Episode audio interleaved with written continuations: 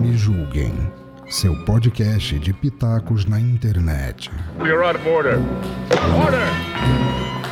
We'd like to withdraw our plea of not guilty Wait, what is this? Mr. Law, what's going on over here? and enter a plea of guilty.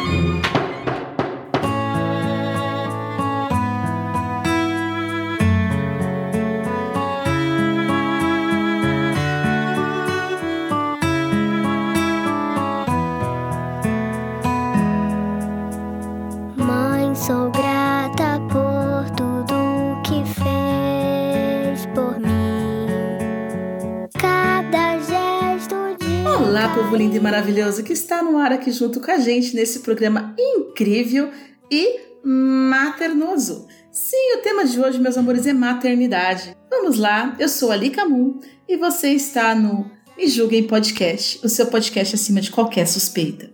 Aqui do meu lado de bancada estamos com Cristiane Navarro. Olá, Cristiane, tudo bem? Olá, Lica! Olá, pessoal da bancada, tudo bem? Aqui é Cristiane Navarro, faço parte da- do podcast Papo de Calçada e da bancada do Desculpa DQC também. Estamos aqui hoje para falar sobre o tema maternidade, né? E já puxando também.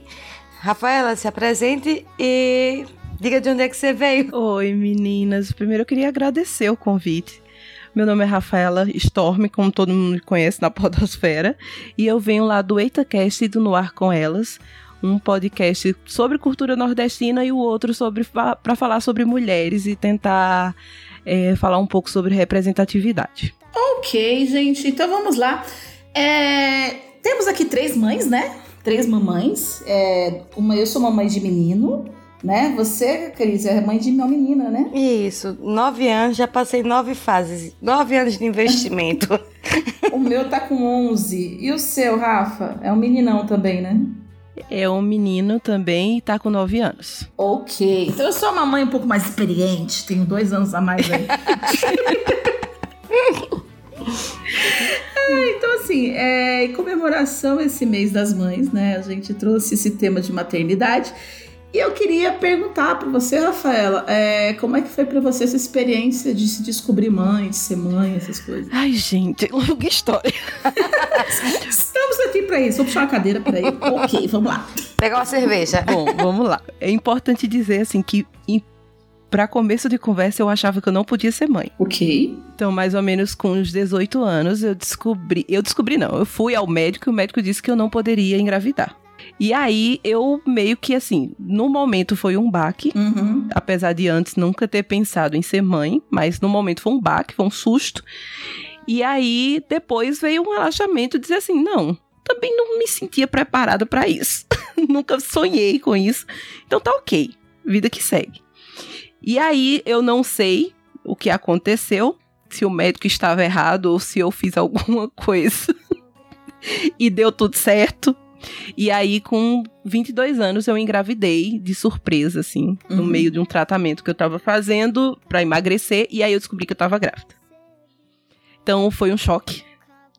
Foi um susto gigantesco, e aí depois foi aquela questão de tentar entender o que estava acontecendo, de tentar me preparar, porque a gente nunca está preparado, mesmo tentando. Sim. Nada é como parece ser. Nunca. Ou seja, pessoal, mesmo que o médico diga você não tem como engravidar, use camisinha. Rafaela é prova disso. Gente, não caiam, olha. E minha mãe ainda disse: não caia nessa, minha filha, que isso não. Olhe, isso não, isso não condiz com a realidade. Mas eu fui, sabe, confiante, disse: não, o médico disse que é assim, vai ser assim. E não foi. E aí, né, quatro anos depois estava grávida e veio o Gabriel numa gravidez extremamente complicada. Um- uma gravidez que eu descobri muito tarde, eu descobri com quatro meses já. Então eu perdi os exames ini- iniciais dele. Eu tava fa- tomando remédios muito pesados, então foi aquela gravidez tensa, porque eu não sabia se eu tinha causado algum problema para ele. Se é, o problema que eu já tinha no útero ia causar algum problema. Então foi uma, uma gravidez bem complicada, com eclâmpsia, Nossa. com, sabe, com todo o problema de ter que. Eu queria parto normal, queria porque eu queria parto Ô, normal. Rafa, só pra quem, quem não, não sabe o, o que é que é pré-eclâmpsia, dá uma, uma explicada rápida só. Bom, quando a questão da eclâmpsia é mais a questão da pressão, né? Você cria um. Você fica hipertensa no meio da gravidez. No meu caso, minha pressão naturalmente, que fica, ficava 12 por 8, na gravidez ela passou a ser 16 por 12, 17 por 13 e era daí pra cima. E aí, quando você entra nesse quadro, na pré-eclâmpsia, o ideal é ou você faz um parto cesáreo antes, para que você não entre em trabalho de parto, porque caso você entre, sua pressão pode atingir níveis absurdos e você vai né, passar muito mal. Eu também tive diabetes gestacional, então tava tudo dando errado. tava tudo muito complicado. Uhum. E aí é, o médico pediu, né? Se você tem duas, duas ideias, se a gente tem duas chances, duas opções para você. Ou você fica internada a partir do quinto mês de gravidez numa maternidade, para quando a gente notar que a pressão tá atingindo um nível que a gente não pode mais esperar, a gente faz o parto, a gente induz o parto, ou você fica em casa, não sai mais de casa, você não pode andar, você não pode sair mais sozinha, mas você fica em casa e a gente agenda uma cesárea. E aí é, resolvi, né, ficar em casa e marcar a cesárea. E com Gabriel nasceu com oito meses e alguma coisinha. Então não completou os nove meses para a gente não ter o risco de entrar em trabalho de parto. E ele nasceu com probleminhas, nasceu com um problema respiratório, talvez. por- Eu tive várias infecções também durante a gravidez. Gente, foi muito complicado. Tô, tô tentando resumir uma longa história. Mas foi uma gravidez bastante complicada. E aí Gabriel veio. E com ele veio uma sensação de que eu era muito insignificante para a quantidade de responsabilidade que eu tava tendo a partir daquele momento. Porque eu, eu, não me, eu não me sentia capaz, gente. De verdade. Eu não. Eu, eu não. Ai, gente, você não tem aquela sensação de que o filho, quando sai assim, junto com a placenta, deviam vir um livrinho com manual de instrução para aquela criança? Que exato! Sabe? Essa história. eu- Manual de instrução pro Davi, instrução pro Gabriel, pra Júlia. E, e assim, junto com isso veio muito, muita culpa. Porque eu não sei se vocês passaram por isso, mas eu acho que sim, que eu acho que qualquer mulher passa. É, quando você tá grávida, você começa a ver o relato das outras grávidas. E a maioria das grávidas, elas romantizam muito a situação do estar grávida. É tudo muito lindo. Acho que elas mentem. É, pois é. Mentira, eu, acho que, eu juro que eu acho que elas mentem. Tá, Elas mentem e falam que é socialmente aceito e, no, e chora no banho, sabe?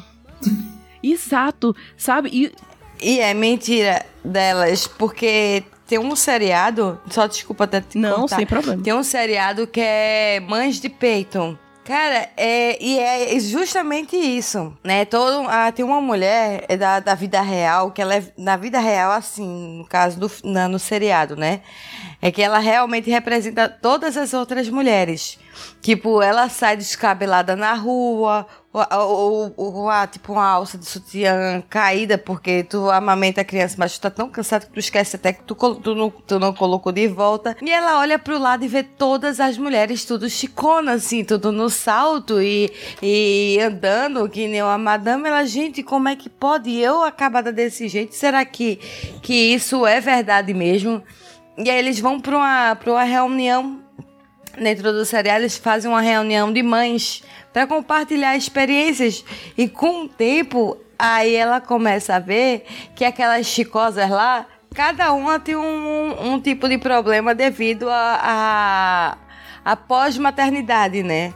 Que é a falta de sono, é menino chorando, tem que acordar de hora em hora para dar peito, entre outros problemas.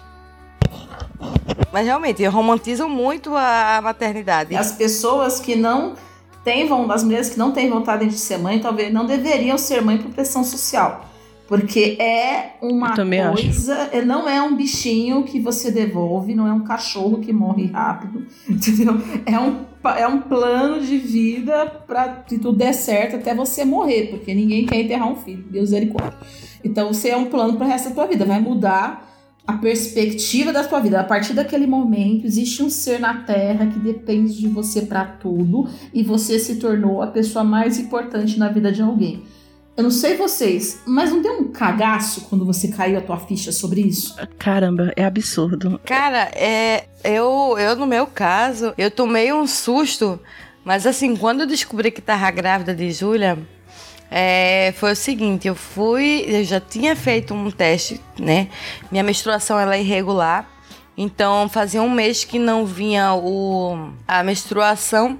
Aí eu disse, ah, um mês é normal, né? Não vim como eu tenho um policístico, então tem mês que vem, tem mês que não vem. Aí quando foi no segundo mês, eu digo, tem alguma coisa estranha aí. Aí eu fui fazer um teste de sangue, né? De, é, pra ver se realmente eu tava grávida ou não. Aí não tava grávida. Eu disse, maravilha, vou continuar bebendo, fazendo o que eu tô fazendo, né? Daí tá, passou mais um mês, não veio de novo. Eu digo, tem alguma coisa errada. Ou é meu corpo, ou é o laboratório. Mas eu acho que deve ser o laboratório. E aí eu, eu fiz o teste sem ninguém saber. né? Fui numa emergência, disse que tava assim, assim, assado. Contei a história lá, bonita lá, pro, pro médico. E o médico me encaminhou para fazer o exame. Quando eu voltei no retorno do médico, no mesmo dia, peguei o exame e fui pro médico, ele perguntou para mim: Há possibilidades da senhora estar grávida, dona Cristiana? Eu digo, doutor, o senhor tá me fazendo essa pergunta mesmo? Ele fez, tô. Fiz, doutor, olha, a partir do momento que você parte o selinho, que você tem vida sexualmente ativa, por mais que tu tome remédio, que, to, que, que use camisinha, sempre há possibilidades. Porque nenhum método é 100%. Aí ele pegou, virou pra mim, pô, você tá grávida? Eu, é o que, doutor? Aí ele fez, tá grávida. Digo, tá bom, vamos partir pra frente e criar a menina, né? Ai, gente. Aí cheguei em casa e disse pra Emerson, Emerson, parabéns, papai. Eu- eu- ninguém sabe se ele, se ele, na hora, ele ficou sem reação, se encolheu todo assim. Minha mãe já começou a gritar, eu não vou criar filho de ninguém. Emerson já ficou logo puto e disse, ah, o filho é meu, quem vai criar sou eu e é. Não tô pedindo pra ninguém criar, não. Eu sou homem, ele disse. Aí ele se viu aperreado, porque eu tava no meu estágio de faculdade. Ele ó, balizava a minha barriga e dizia: Vai dar tudo certo. Papai tem um plano. Por mais que ele não tivesse o plano na hora, O plano era não ter plano. Gente- é. Mas isso me acalmava. Ai, ai. Eu tive, uma, eu tive um- um- uma, uma história bem diferente, né? Eu já tava saída do primeiro casamento, é, já tava com quase 30 anos, 29 anos, né? De idade. é, não, não achava que podia também ter ser mãe. E de repente, nessa bagunça do Rodrigo no Rio, eu aqui em São Paulo, eu me descobri com o Davi. O Davi foi uma gravidez assim de, como é que eu vou dizer, totalmente inesperada, porque, né, eu não posso ser mãe, eu não posso ter filhos. Então, como é que, né, nasce uma criança assim? Como é que a gente tem? E assim, essa criança veio à minha vida e eu de repente estava lá com este bebê no meu colo. Olhando pra frente, sempre que eu não imaginava, não, fiz, não fazia ideia, não sabia, de repente, puf, sou mãe. E eu embarquei nessa bagunça e falei, não, vai dar tudo certo, eu vou dar conta. E eu, e eu achava que eu não tinha condição nenhuma de cuidar nem de mim, mais de uma outra pessoa. E eu nunca me senti tão abraçada. Foi ali que eu descobri, sabe que foi ali que eu descobri que eu era amada? Porque eu descobri que eu tinha amigos e família. Que as pessoas ficaram do meu lado e me ajudaram no começo, porque eu tinha uma vida completamente é, doida, é, três empregos, etc. Eu não me preparei né? Eu não imaginava. E aí, quando você é gordo e não imagina, né? As coisas acontecem meio que sem você perceber. Mas foi tudo bem, deu tudo certo, entendeu? O Davi nunca, o Rodrigo vinha cada 15 dias para ver a gente e por mim ficaria assim. Né, a gente teria essa vida assim, ele no Rio e em São Paulo, mas quando eu vim para Goiás, ele me pediu em casamento junto com o Davi. Aí você fica naquela situação horrível, né? Como é que você fala não para o teu filho, pro teu marido, né? teu namorado na época? Isso é complicado. Eu fui, eu fui, eu fui, eu fui vítima da convenção social. Eu, eu, me casei por convenção social, isso é horrível. Mas eu sou muito feliz, tô bem, tá bem tranquila, às vezes eu quero matar os dois. Né? Porque na verdade eu não tenho filho, eu tenho um, um, o meu marido tem um comparsa, né? Os dois se juntam contra mim aqui em casa e eu me sinto muito sozinha. Eu queria que tivesse uma menininha.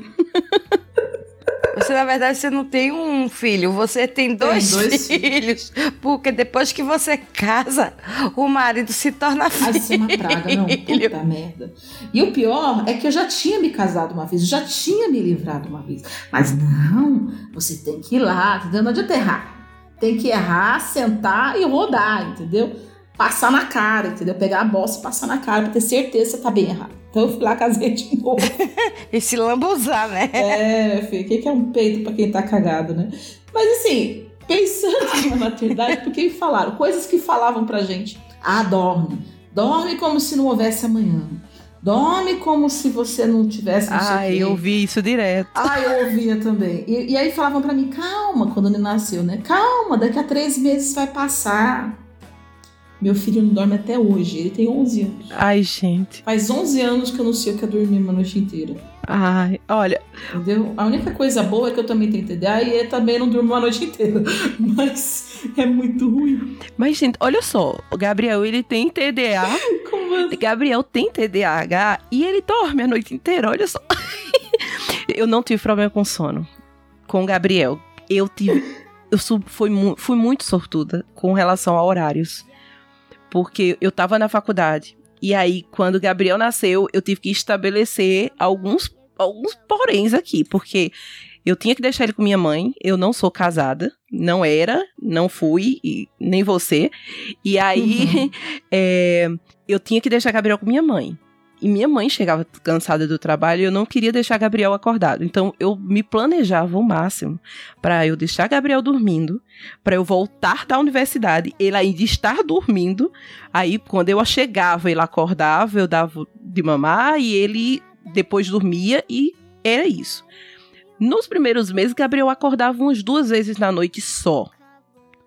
Depois ele começou a pegar direto. Então, assim, eu tive muito. Ele não pegou peito, então ele, eu tive que logo ir para misturas e para fórmulas. E aí, talvez isso também tenha mudado um pouco essa nossa rotina. É, mas aí, ele dormia, sempre dormia. Tanto que uma. Ah, o Davi também não mamou no peito, meu filho, isso não quer dizer pois nada. Pois é, Gabriel, pois Gabriel não pegou. Ele não quis. É... Ele não teve paciência. Você teve sorte, você foi abençoado. Eu fui, eu fui. Com relação a horários, completamente, assim, ele, ele, ele dorme, até hoje ele dorme muito bem. Então, por exemplo, 8 horas ele tá indo pra cama, então só amanhã, 5 e meia, 6 horas ele tá em pé, e aí, aí pronto, aí é o dia todo ligado no 220, e aí quem tem que acompanhar. Agora, uma coisa que eu senti muita falta, muita, e até hoje eu ainda sinto, hoje eu ainda não consegui fazer, é tomar banho de porta fechada. Gente, a sensação de você fechar uma porta. Bem-vinda ao Acabou, mundo materno. Gente, a sensação de você entrar num banheiro, fechar uma porta e tomar um banho. Agora aquele banho, sabe? Que você assim, pronto, agora eu entrei no banheiro, eu vou tomar banho. Não. Era a porta aberta, o carrinho na porta, você olhando e a cada minuto dizendo: calma, não chora Quem agora, não. Deixa pelo menos eu terminar de me saboar, por favor, não chora, não chora. Segura, pronto. Até hoje, gente, se eu fechar a porta. Deixa eu lavar pelo menos a perereca, né? É, pelo menos o básico. O cabelo, o, o cabelo, meu, meu cabelo, ele, não, ele tava quase caindo de ponto, porque na hora que eu pensava em lavar, Gabriel chorava. Aí eu desisti, olha, eu desisti de mim. Os primeiros meses. Ah, eu deixava chorando. Eu, ai, gente. Eu deixava eu chorando. Eu ficava muito aflita. Filho, mamãe precisa lavar, filho. Mamãe precisa lavar, eu ficava aflita. Aí pronto. Aí isso é uma coisa que até hoje, dormir de porta fechada. Eu, gente, dormir. Agora sim, uma coisa que é. Uma coisa é ele não acordar. Outra coisa é eu dormir a noite toda. Eu levantava para ver se estava respirando, se o ventilador não estava forte, se tinha, se o mosquiteiro estava fechado, Ah. se por acaso a asma não tinha atacado. Gente, eu era neurótica, eu ainda sou, mas diminuiu muito. Mas eu ficava, eu pegava o dedo, colocava assim no nariz dele, sabe? Nossa. Aí eu tava respirando, minha mãe, tu vai acordar a criança infeliz. Eu era muito louca, gente. Pior era Você eu. teve esse tipo de problema também, Cris? Eu tive um problema maior, que a guria se engasgou com meses. Ah, Ai, meu ela, ela, ela acordava direto. Mas aí quando ela tava com meses, ela, acho que uns dois, três meses, ela teve problema de refluxo. E aí eu fui dar remédio, só que eu sempre, eu mal conseguia segurar a criança direito, parecia uma cobra, botava no, baixo, no braço, ela escorregava por baixo. E a médica fez, não, você vai ter que dar remédio pra ela, que ela está com refluxo. Eu digo, tá, doutora, como é que eu vou dar? Aí ela pegou, explicou com a seringa, assim, assim, assado. Eu digo, beleza, não deve ser difícil. Só que na hora que eu fui dar, teve uma das vezes que eu fui dar pra ela, é, o jato entrou de vez na boca dela. E a guria se engasgou. Aí ela começou a ficar roxa, eu comecei a gritar: Ai meu Deus, ai meu Deus, Emerson, matei minha filha, matei minha filha. Ele já pegou ela, fez aquela. Como é que se diz? Aquele exercício de, de dar umas compressãozinhas no peito, que eu esqueci o, o nome da manobra. Manobra de raiz. Isso aí. Aí começou a fazer e eu digo, ai meu Deus, saí correndo. Eu ficava correndo com a mão na cabeça do quarto. Eu digo, meu Deus, meu Deus, meu Deus, meu Deus, vou matei minha filha. E aí eu sou, cala a boca. Eu, eu correndo. Nada como o amor, como o amor do marido nessa hora. né? que ele tava desesperado fazendo a manobra e eu correndo no quarto com a mão na cabeça. Teve a hora que ele no, no desespero fez: Olha, tu cala a boca, porra, que senão tu vai morrer aí, eu vou ficar, só vou tentando salvar nossa filha. Aí sabe que é tipo. E quando ele falou isso, foi tipo um tapa na cara, mas ele não me deu, né? Não, não tô dizendo assim no, no sentido literário, né? Foi moral, É, foi moral. No, no, no sentido moral. Aí eu parei assim, eu digo, cara, ele tá tentando salvar ela e eu aqui falando. Meu Deus, aí eu fiquei calada e na pressão, assim, ele fazendo a, a, a manobra. Quando foi daqui a pouco, a guria vomitou.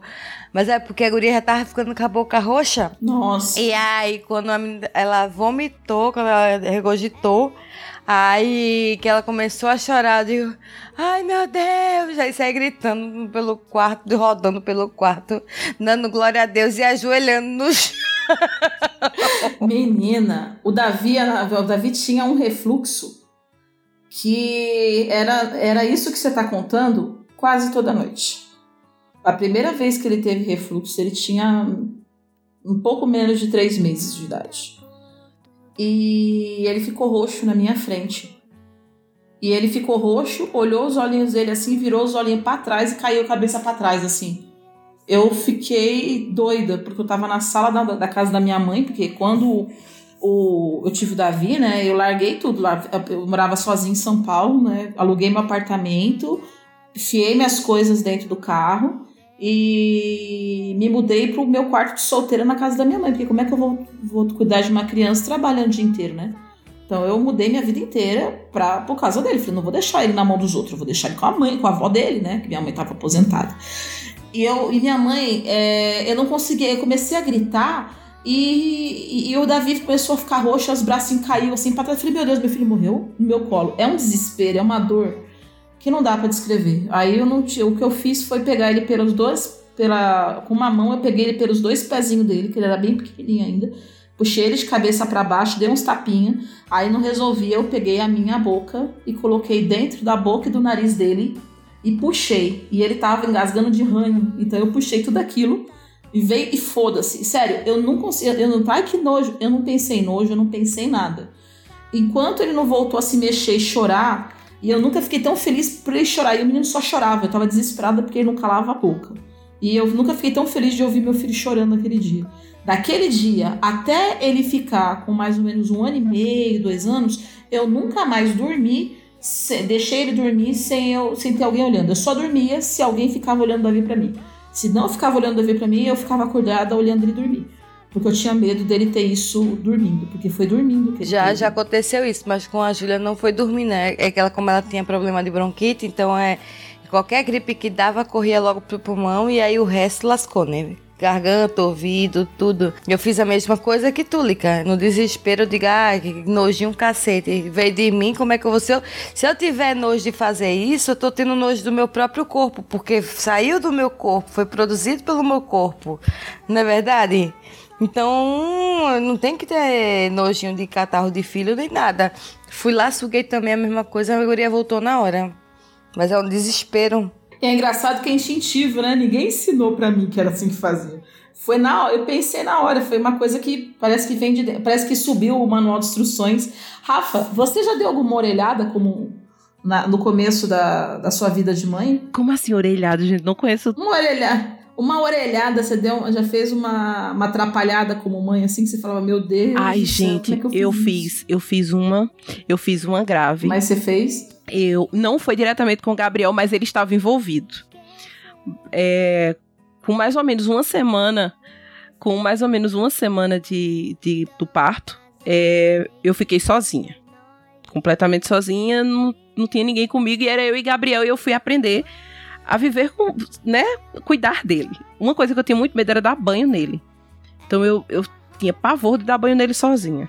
E aí, teve um, um dia que eu disse: não, eu vou dar, hoje eu vou dar um banho nele e de- vou tomar meu banho e vou ver se a gente descansa um pouquinho junto, né? Eu fui, coloquei ele pra dormir do meu lado. Nunca, nunca dormi com ele na mesma cama, que eu tinha muito medo de virar em cima dele.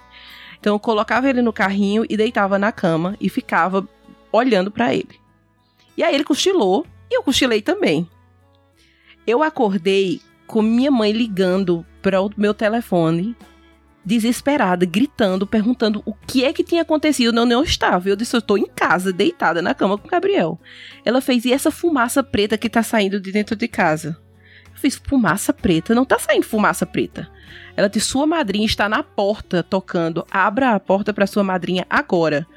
E aí foi quando eu abri a porta do quarto e eu lembrei que eu tinha deixado mais de 13 mamadeiras dentro de uma panela escaldando. Hum, Meu!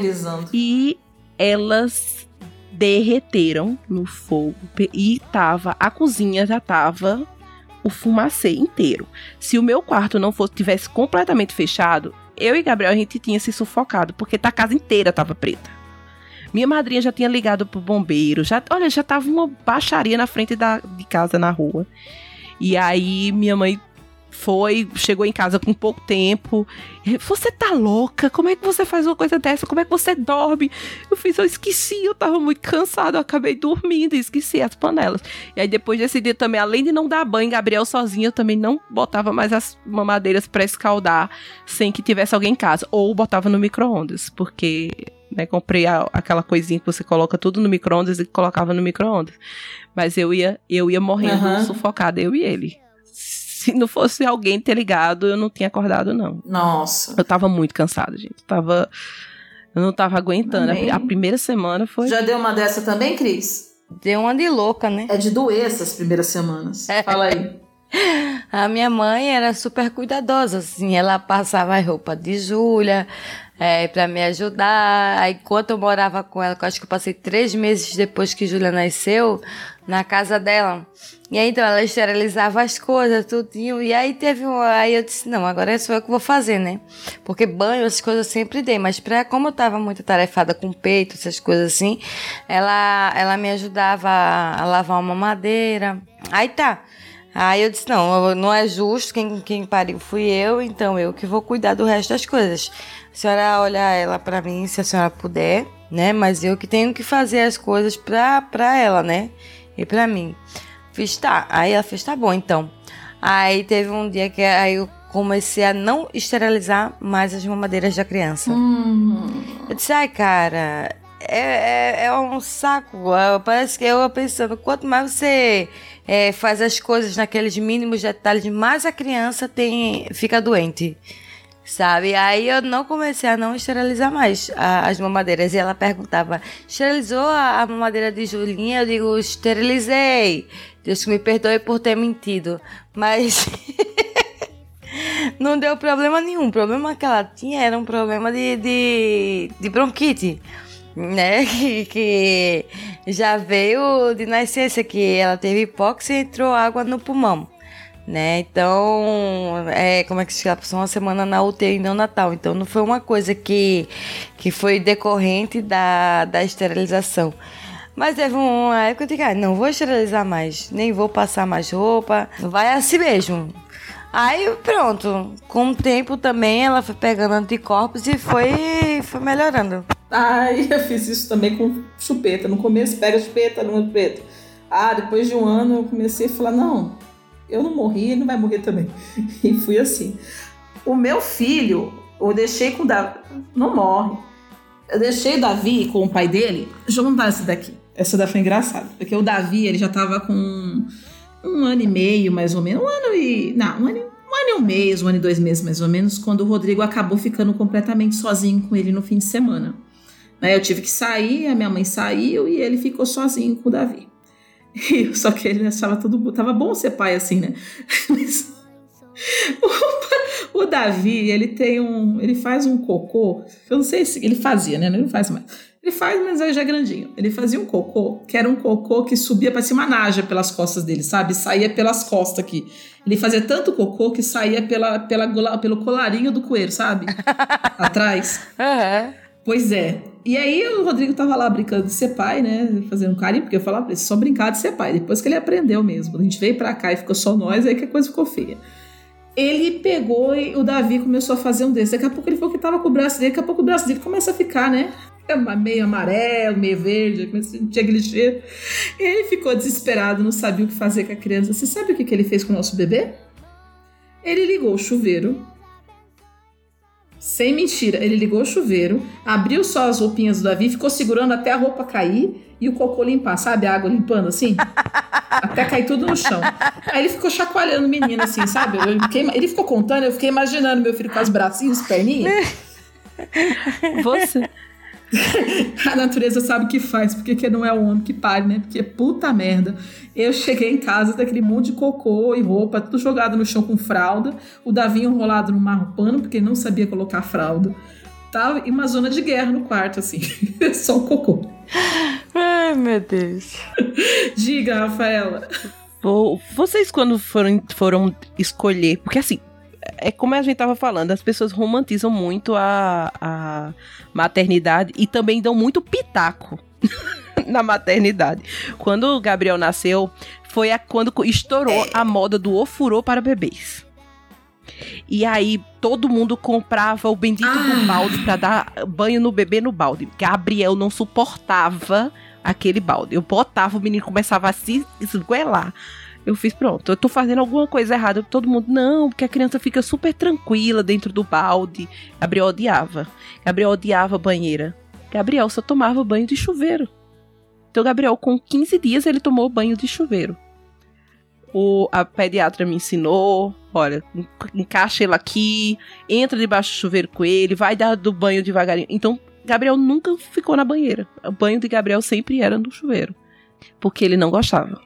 Ele era Olha muito isso, aflito. Eu, eu, eu, comprei a banheira toda linda, fiz o, o choval gracinha, todo animado, e o Davi não ficava na banheira de jeito nenhum. Tentamos chuveiro, aí não dava certo, não dava certo. Aí minha mãe falou: peraí, deixa eu tentar um negócio. Aí tinha uma bacia minha de roupa quase que um balde um pouco mais largo, sabe? Um balde mais largo que eu tinha. Chegava a ser uma bacia. Ela encheu d'água e botou o Davi lá dentro, pequenininho, e ele meio que ele sozinho esticou o bracinho e dobrou na borda, oh. assim, ó. Ele ficava com a cabecinha presa na borda, assim, com o bracinho cruzado. e ele ficava ali. Então, eu disse que eu falei assim: o filho de uma quenga. Sei, eu posso xingar, é meu, ou só quenga sou eu, né? Mas o filho de uma quenga, gastei uma fortuna com essa banheirinha. Do, na época do, dos backyard, que fica assim, uma fortuna com a banheirinha, e você tá tomando banho na porra da bacia, moleque. aí, depois disso, você quer saber, meu filho é pobre, meu filho é pobre, nasceu pobre com alma de pobre, assim é É que nem Emerson diz, você tira, tira o homem da favela, mas não tira a favela do a homem. Favela do homem. Mentira! E assim, e se você fosse falar que você não estava seguindo a, a regra geral, você era muito julgado. Então, quando eu disse a primeira vez que Gabriel tomava banho de chuveiro, as pessoas me acharam. Você é louca. Eu disse, caramba, a pediatra disse que tava tudo bem, tá tudo bem, ele tá vivo. Ele tem nove anos, tá vivo. Nunca aconteceu nada, então ele tá super bem. Eu acho isso maravilhoso, a questão de, de educar cedo para chuveiro.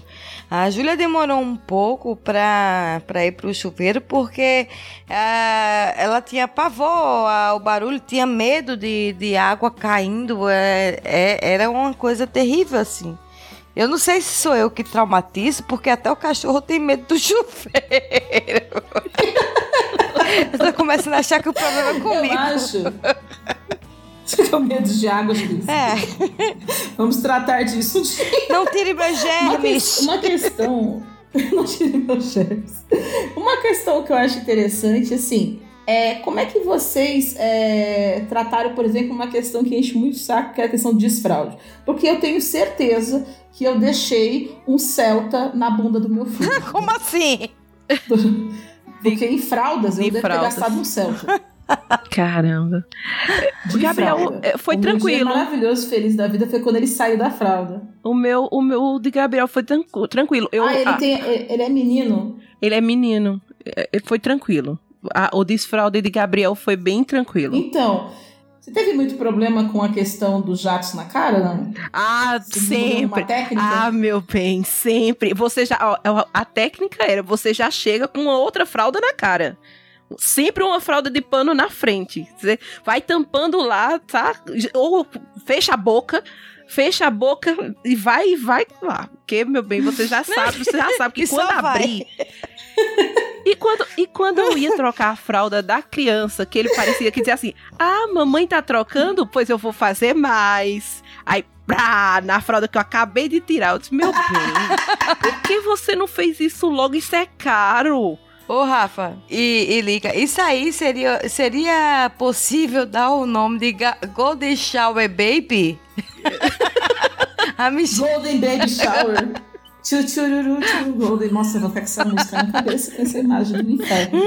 Eu tinha uma técnica de colocar sempre um lenço umedecido logo na frente, mas eu tive sorte porque eu percebia que o lenço estava sempre seco. Aí eu falei, vou testar sem, né? O Davi tinha uma coisa, sem a fralda ou alguma coisa cobrindo, ele não fazia xixi. E aí, quando ele foi para ele foi pro desfraude também, que foi bem tranquilo, ele não quis. Eu comprei também a, a, o pinico, ele não quis. Comprei o redutor de de privada, ele não quis. Aí eu tinha que ficar olhando, porque vai cair cacado lá dentro, né? Ele sempre quis a coisa mais simples do mundo. Quer dizer, eu quis ser a mãe velha, sabe? Mãe de 30 anos, quis comprar tudo, fazer as coisas. Meu filho não queria nada daquilo. Tipo assim, cague. Ele literalmente cagou para as minhas coisinhas que eu comprei. E ele, e ele nunca fez, assim, por exemplo, ele depois que eu comecei o desfraude, ele nunca fez xixi na cama. Não, não teve esse problema. Não tive problema de xixi na cama. Eu não tive problema de xixi na rua, entendeu? Ele só pedia pra ir no banheiro. Só que assim, ele pediu, tem que ir. Não tem assim, espera um segundo. É agora, baixa Exato. a calça e faz aí. O que é uma coisa boa pro menino, né? Que o menino parece que é mais fácil, né? Você ter essa. ter uma mangueirinha para direcionar. A menina é mais complicado. Como é que foi para você, Cris? Oh, no meu caso, eu aproveitei que, que ela na época que eu fui fazer o desfraude dela, que ela ficava período integral na creche, e aí eu disse pra, pra professora, eu disse, ó, ela já tá com quatro anos, né, vamos fazer o desfraude, vamos começar o desfraude dela. Ela fez, mãe, você tem certeza? Eu fiz, claro que eu tenho certeza. Ah, porque assim, ó, a gente vai fazer aqui, mas não adianta a gente fazer a nossa parte e a senhora não fazer a, da, a, a sua. Fiz, não, pode ficar tranquilo, você não conhece a mãe que, que dela, não. Aí fez, não, então tá bom. Em casa eu tirava a fralda só eu só colocava para dormir. E aí, por exemplo, para acostumar a questão do cocô, porque criança quando tá desfraldando para fazer cocô é, é uma guerra. É ela, a privada e a eu não sei mais o que. Aí o que que eu fazia? Eu colocava uma cadeira dentro do banheiro, pegava aquelas lousa mágica que você apaga e risca, sabe, de novo, passa um passa o quadrinho ali, aí limpa depois você vai e risca de novo. E aí comecei a brincar com ela dentro do banheiro. É, acostumando, por exemplo, é, brincando de desenhar, mais desenhar as vogais, as consoantes. E foi assim que ela, que ela começou a identificar as letras é, a partir de, de incentivo de casa, números, esse, esse tipo de coisa. Então foi, foi mais tranquilo. Agora teve uma época que a safada também, eu digo logo mesmo, que, ela pegava na creche e ela ficava sem fralda o dia inteiro. Aí quando chegava em casa, ela descarregava tudo. E eu sei entender por que eu digo, mas, eu digo, mas meu Deus, ela. É porque ela gosta de fazer cocô Em casa, é exatamente. Mas na porta do banheiro. ela chegava na porta do banheiro, ela arrancava a fralda. Aliás, nem arranca- aliás, arrancava a fralda, não. Ela chegava na porta do banheiro com roupa e tudo. Era com roupa e tudo. Cagava e mijava tudo de uma vez assim, ó. Era 0201. Eu digo, meu Senhor Jesus. Aí uma colega minha pegou e disse, Cris, dá-lhes uma, uma- duas tabefes nela que tu vai ver que ela não vai fazer mais. Eu digo, cara, eu não vou fazer isso. Aí ela, não, mas tu vai ver, o Dave fazia a mesma coisa e, e ele parou de fazer. Aí eu conversando sempre, só que teve uma hora que eu realmente vi que ela fazia de propósito isso. É. Safada. Ela tava cagando pro que, que você falava. né? Exato. Aí eu digo, aí agora não, né? Aí eu peguei, dei duas lapadas assim, eu digo, a próxima vez que você fizer cocô e xixi na calça, você vai ficar de castigo no canto do pensamento e você vai me apanhar. Aí eu olhei pra ela bem sério assim, aí ela olhou pra mim, tipo, é, não tem jeito mais não, tem que obedecer. Nunca aconteceu. mais, não aconteceu mais. Ah, deixa eu deixar uma dica para os nossos ouvintes. Assim, eu, o Davi nunca fez xixi na cama, etc. Mas eu fiquei com muito medo dele fazendo o colchãozinho dele tudo. Porque, né, ficar comprando colchão e colchão mijado, ninguém merece. Então, se você tiver numa época de desfraude, sabe aquele tapete de cachorro? Compra um tapete, uma caixa daquela de tapete de cachorro, que é um, um belo, que é um belo é, segura bem o xixi, coloca embaixo do lençol da criança e cobre com o lençol. Se ele fizer xixi, vai sujar só o lençol. O colchão vai ficar 100% intacto e, vai, e a criança não vai ficar molhada. Porque o negócio, ele, ele tem a mesma função. É muito bom. Se alguém tivesse me falado isso antes, eu tinha evitado tanto problema. É que eu tinha cachorro, né? Aí eu falei, bem, se serve pra um, serve pro outro. seca, vamos ver se dá no Davi também, né? É, e foi bom, não foi? O que eu usava era protetor de colchão. Que é basicamente, ele parece muito o, o tapete do cachorro, só que ele é pra você lavar. Ele vem com uma. Ele vem a parte fofinha, como se fosse um colchão mesmo, só que embaixo dessa parte mais fofa, ele vem com um plástico. Então não passa. E aí eu comprei um, dois desse e aí eu ficava reversando. Se acontecia, por um, por um acaso acontecesse, aí eu corria pra, pra lavar e assim tinha um outro de reserva. E aí isso deu conta. Mas Gabriel foi muito tranquilo. Ele, ele acostumou muito rápido e desfraudou bem tranquilo também. Chupeta também eu não tive problema pra tirar. Mamadeira eu também não tive problema pra tirar. Com ele essas coisas foram mais tranquilas. Ele demorou muito a andar. Andar eu fiquei preocupada. Porque passou, todo mundo dizia que em 10 meses ele tinha que estar andando e passou dos 11 e ele não andava chegou um ano e ele não andava, ele veio andar com um ano e um mês. Então eu já tava muito nervosa. Ele só engatinhava e só se segurava nas coisas assim, mas ele não andava. Mas aí com um ano e um mês, aí ele começou a andar. Eu disse, aí era só preguiça mesmo. Só preguiça e querer deixar a mãe pra Não, isso, mas acho que a criança ela tem um ritmo diferente. E, e esse tempo de andar também, acho que tem muita pressão. O que você falou? Tem muita pressão do que as pessoas acham, todo mundo quer ter o filho perfeito. E as crianças não são é, 100% iguais, né? As pessoas não são iguais, né? É, só você, as pessoas ficam esperando que tudo seja do jeito que tem que ser, do jeito que tem que acontecer. E infelizmente não é assim que acontece, né? O meu filho, por exemplo, teve muito problema é, para sair da fralda. Ele assim, demorou muito tempo pra sair da fralda, demorou muito tempo para andar, para falar. E, e ele tá aí, firme, forte, lindo, maravilhoso, e não é exatamente como a gente projeta. Acho que o pessoal hoje em dia, sei lá, o que, que vocês acham sobre isso? Acho que o pessoal hoje em dia, eles, eles dão muito pitaco, mas pra ajudar ninguém ajuda em nada. Tipo, tipo Ninguém paga as contas, não é verdade? Exato. Tinha uma época que o pessoal chegava lá em casa e fazia: Nossa, como tua casa tá suja. Eu digo: Que legal, né? É, mas ó, o prato tá sujo. Eu digo: Que bonito. Ah, porque não sei o que. Eu digo: Olha, vamos lá, vamos lá, vamos pôr os pontos nos is. O chão tá sujo de macarrão, feijão, tá, tá sujo. E eu tô pouco me lascando pra isso, me lixando pra isso. Mas se você tá tão incomodado, toma aqui uma vassoura e uma pá. A tu que reclamou que os pratos estavam sujos, tá aqui a bucha do detergente, pode lavar. Não tem problema nenhum. Ah, tu tá reclamando que a roupa tá suja? Tá ali, ó, sabão em pó, pode lavar a roupa. Ah, tá reclamando que a roupa da menina tá amassada? Vai lá, tem um ferro lá também pra te passar roupa. E uma tábua de passar pode ir lá. E é assim que, que funciona comigo. Eu já tô calejada de levar porrada da vida, então eu faço desse jeito. Ai, gente, estouramos nosso tempo demais, mas nem percebi o tempo passar, foi maravilhoso. É, eu quero agradecer, Rafaela, a sua presença aqui com a gente para falar um pouquinho só, né? Porque esse tema é enorme. É, eu queria que você, por favor, se despedisse, falasse suas redes sociais e fizesse seu jabá, por favor. Ô, meninas, muito obrigada pelo convite. Foi muito divertido. Eu também não vi o tempo passar. Só agora que eu dei uma olhadinha, eu disse: caramba, realmente estourou o tempo.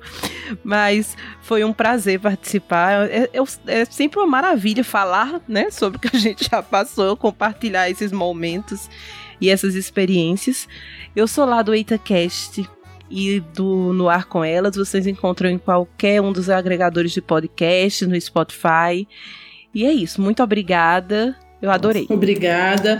É... Cristiane, por favor, né? Despeça-se do nosso público e deixe as suas redes sociais. É isso aí. Eu agradeço a oportunidade. Ah, quer dizer, eu agradeço a oportunidade. Eu... Também, de nós criar. É a oportunidade de estar aqui toda é. vez, né? A oportunidade de Deus, vamos disfarçar, né? Acredito que eu tô. A oportunidade do Senhor de estar viva mais um dia. para gravar esse podcast maravilhoso. E dizer que isso é, que é isso aí. Vida de mãe é isso. É. Vida de nega é difícil, de mãe também é pior. e agradecer a Rafaela pela presença dela e deixar as portas abertas para quando ela quiser voltar, ela vai ser super bem-vinda. E quem quiser me seguir no, no Instagram é Cristiane B. Navar. Eu acho que é Navar. E né, tô sempre nas quintas-feiras no, no podcast do Papo de Calçada. Papo de Calçada. e nas... é Alzheimer. e nas segundas-feiras no... Desculpa qualquer coisa. Ai, o Alzheimer tá atacando. Editor, corta essas palsas. É, o Alzheimer chama cerveja, né? Isso. né? Sei, sei. Eu estou denunciando aqui. Denúncia. Bem, eu sou a Lika Moon, né? Vocês me encontram lá no omegastation.com.br. Eu tô lá no OmegaCast, né? Não são as quintas-feiras, são quando a gente quer, porque a gente não tem uma periodicidade muito grande, mas estamos lá sempre. Mas toda terça-feira sai o Hype do Omega com Maverick, ouçam lá, que é muito legal. É uma rádio dos anos 90, né? Estilo rádio dos anos 90. Minhas redes sociais são no Twitter, é Likamon com K. No Instagram é Moon com C e no Facebook, arroba Licamun. As nossas redes sociais, gente, não xingue a gente, mas a gente é noob mesmo e, e foi o que deu para fazer, então não reclama. O nosso Twitter é no julguem, me julguem, porque foi eu que tentei fazer e não dei conta. É, Twitter é arroba julguem-me. No Instagram é me julguem underline podcast. E no Facebook, arroba me julguem podcast o nosso contato por e-mail, se você quiser xingar, criticar, mandar notícias, mandar um oi, um beijo, um abraço, falar que, né, falar qualquer coisa pra gente, mandar currículo, sei lá, é, me julguem podcast gmail.com. Um beijo para vocês, foi muito bom estar aqui e tchau. Tchau, gente.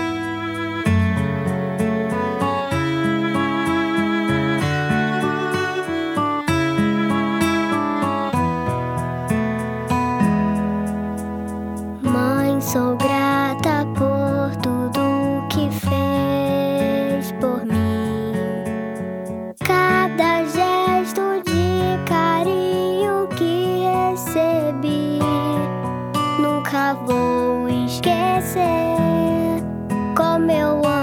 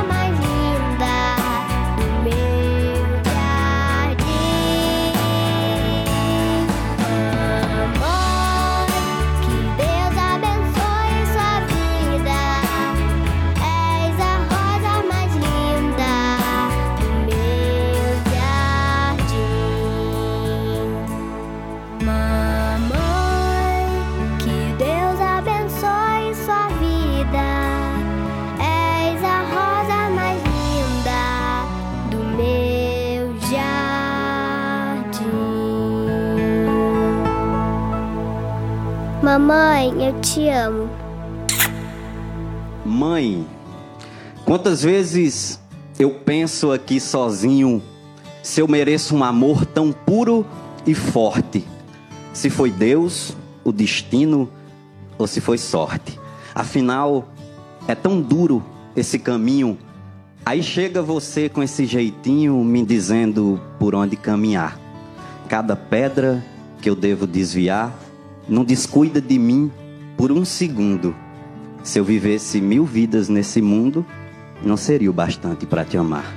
Te amar pelas noites mal dormidas, por pensar mais em mim do que em você.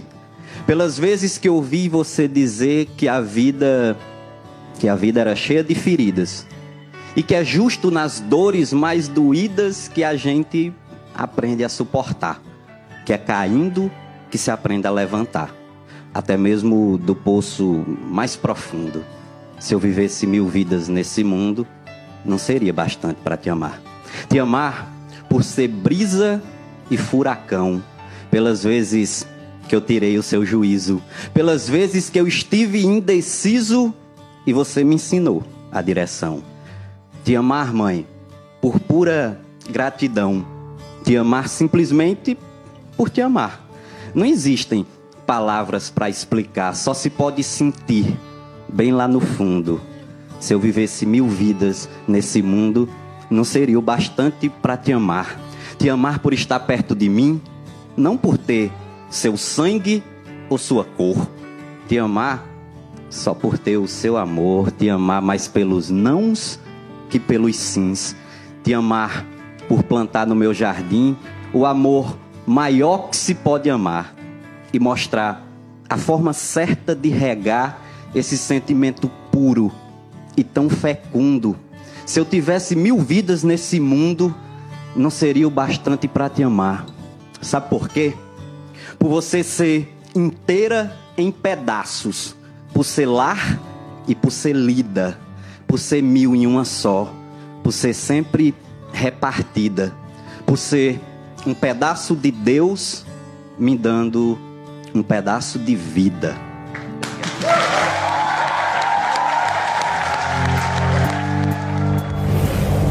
Este programa é uma edição de Hype Productions.